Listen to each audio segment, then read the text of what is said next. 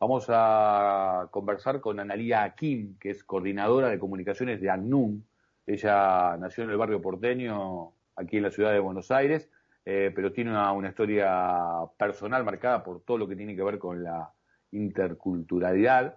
Eh, y además, bueno, un recorrido muy fuerte en lo que tiene que ver con, temáticas, con temáticas sociales. ACNUR está organizando esta conmemoración, para esta conmemoración, una suerte de cruces con actividades artísticas. Parte de ella vamos a, conocer en esta charla. ¿Cómo te va, Analia Edgardo Chile? Te saluda aquí por Estado de Alerta por Radio Cooperativa.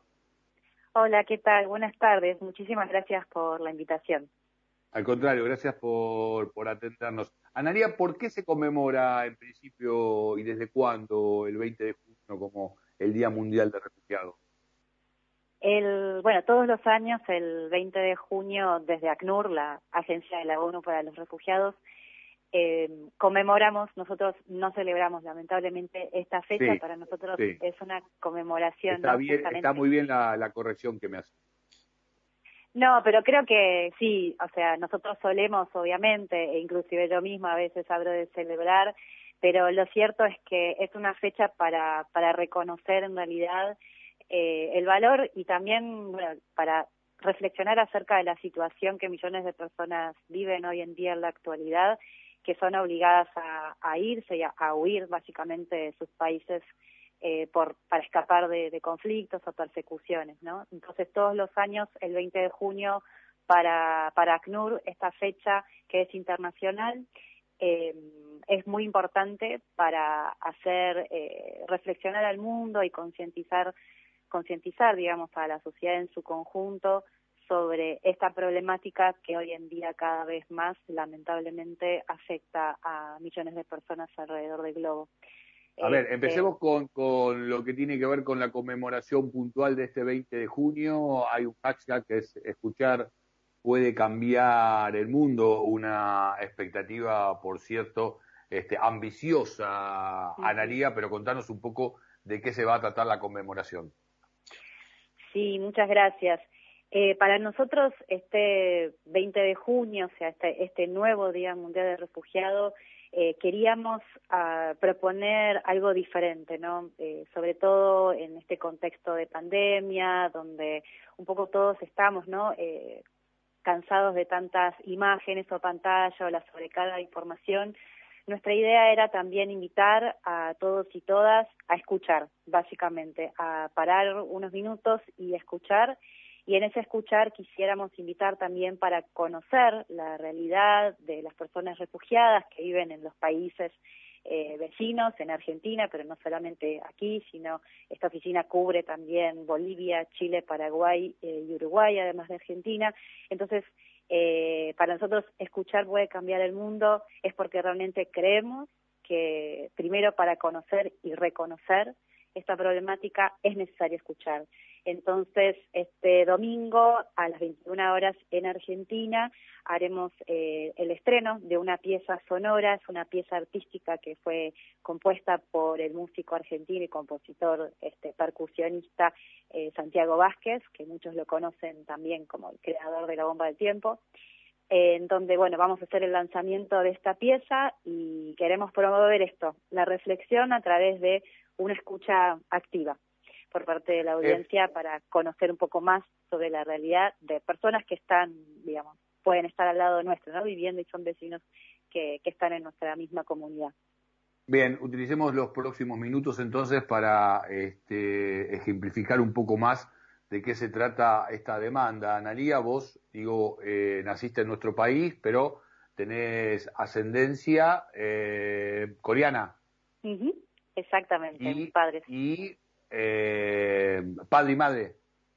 Sí, exactamente. Y, en lo que tiene que ver con puntualmente tu recorrido dentro de ACNUR, vos nombraste recién Bolivia, Chile, Paraguay y Uruguay.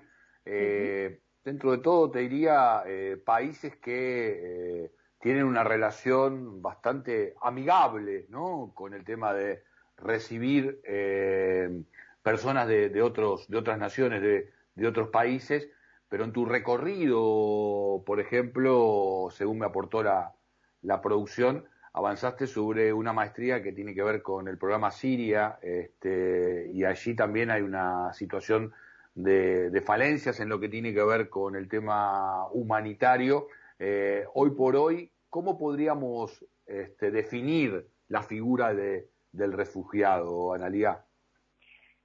Gracias primero también por hacer referencia un poco a mi recorrido personal. Creo que también allí eh, me gustaría aprovechar unos segundos eh, para hacer una diferencia entre la realidad de una persona migrante y la realidad de una persona refugiada, ¿no? Eh, por favor. Por suerte, mis padres han optado migrar eh, una persona que migra, eh, en principio, tiene la opción, ¿no? Tiene la elección de eh, irse a otro país, a buscar otras oportunidades, hacer otro recorrido, otra trayectoria, por supuesto, por una multiplicidad de causas.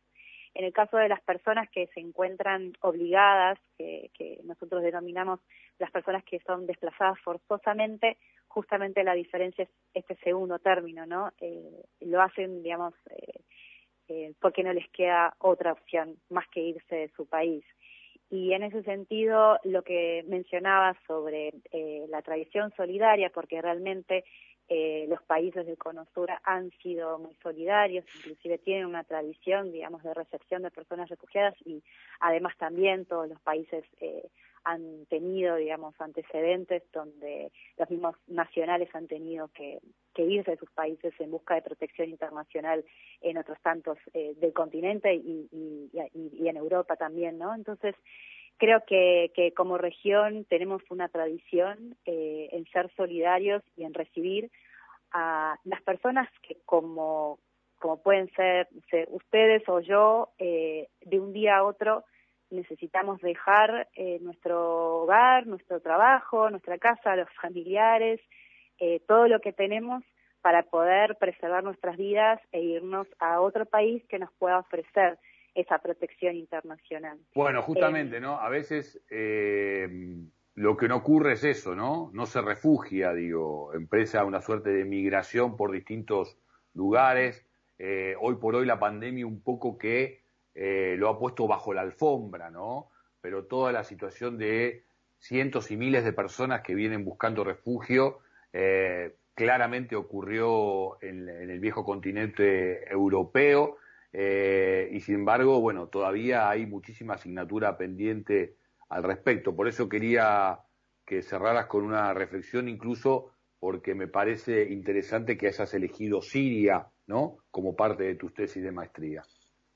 Sí, creo que lo interesante allí, eh, primero, bueno, este, hay, ha, habido un programa eh, de, patrocinio comunitario en donde, digamos, distintas personas, inclusive personas individuales, familias o asociaciones, que en conjunto eh, y voluntariamente han sido muy solidarios y han recibido también familias y, personas eh, de la República Árabe de Siria para que puedan reconstruir su, su vida aquí en nuestros países, ¿no? Aquí, en estos países, en Argentina y en, en, Latinoamérica. Exacto. Pero también, sobre todo para cerrar, creo que no hace falta tampoco ir más allá. Eh, nosotros tenemos una imagen muy eh, estereotipada tal vez de la problemática del desplazamiento forzado eh, y sin embargo me gustaría digamos terminar con este mensaje no no es una realidad que nos es ajena en nuestros países es una realidad que también nos toca eh, y en efecto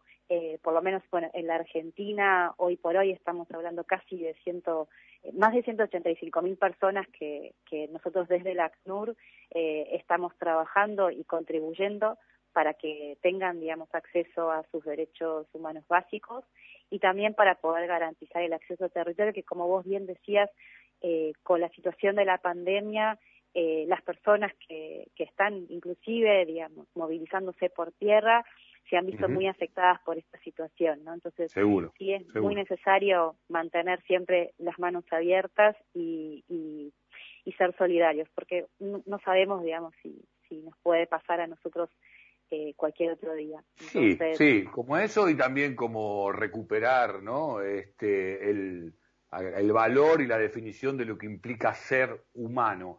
Analía, eh, ha sido un gustazo conversar contigo. Para cerrar simplemente te doy unos segundos para que repitas la invitación para el próximo 20 de junio. Muchas gracias, sí, los invitamos, eh, pueden seguirnos en nuestra cuenta de Twitter, ACNUR Suramérica, y la pieza eh, sonora artística compuesta por Santiago Vázquez se va a lanzar este domingo a las 21 horas en Argentina. Pueden ingresar a la página web del proyecto que se llama inmersiva.org.